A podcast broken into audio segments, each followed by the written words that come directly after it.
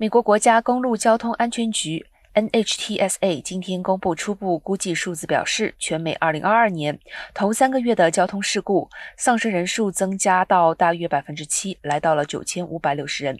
为2002年以来的首季最多人数。NHTSA 表示，自从防疫措施终止以后，导致的车祸致死人数急增，因为驾驶人这时会有不安全的驾驶行为。公路安全管理局研究也发现，超速和不系安全带的情况也比之前有所增加。二零二二年头三个月的车祸致死人数较二零二零年同期七千八百九十三人增加了百分之二十一。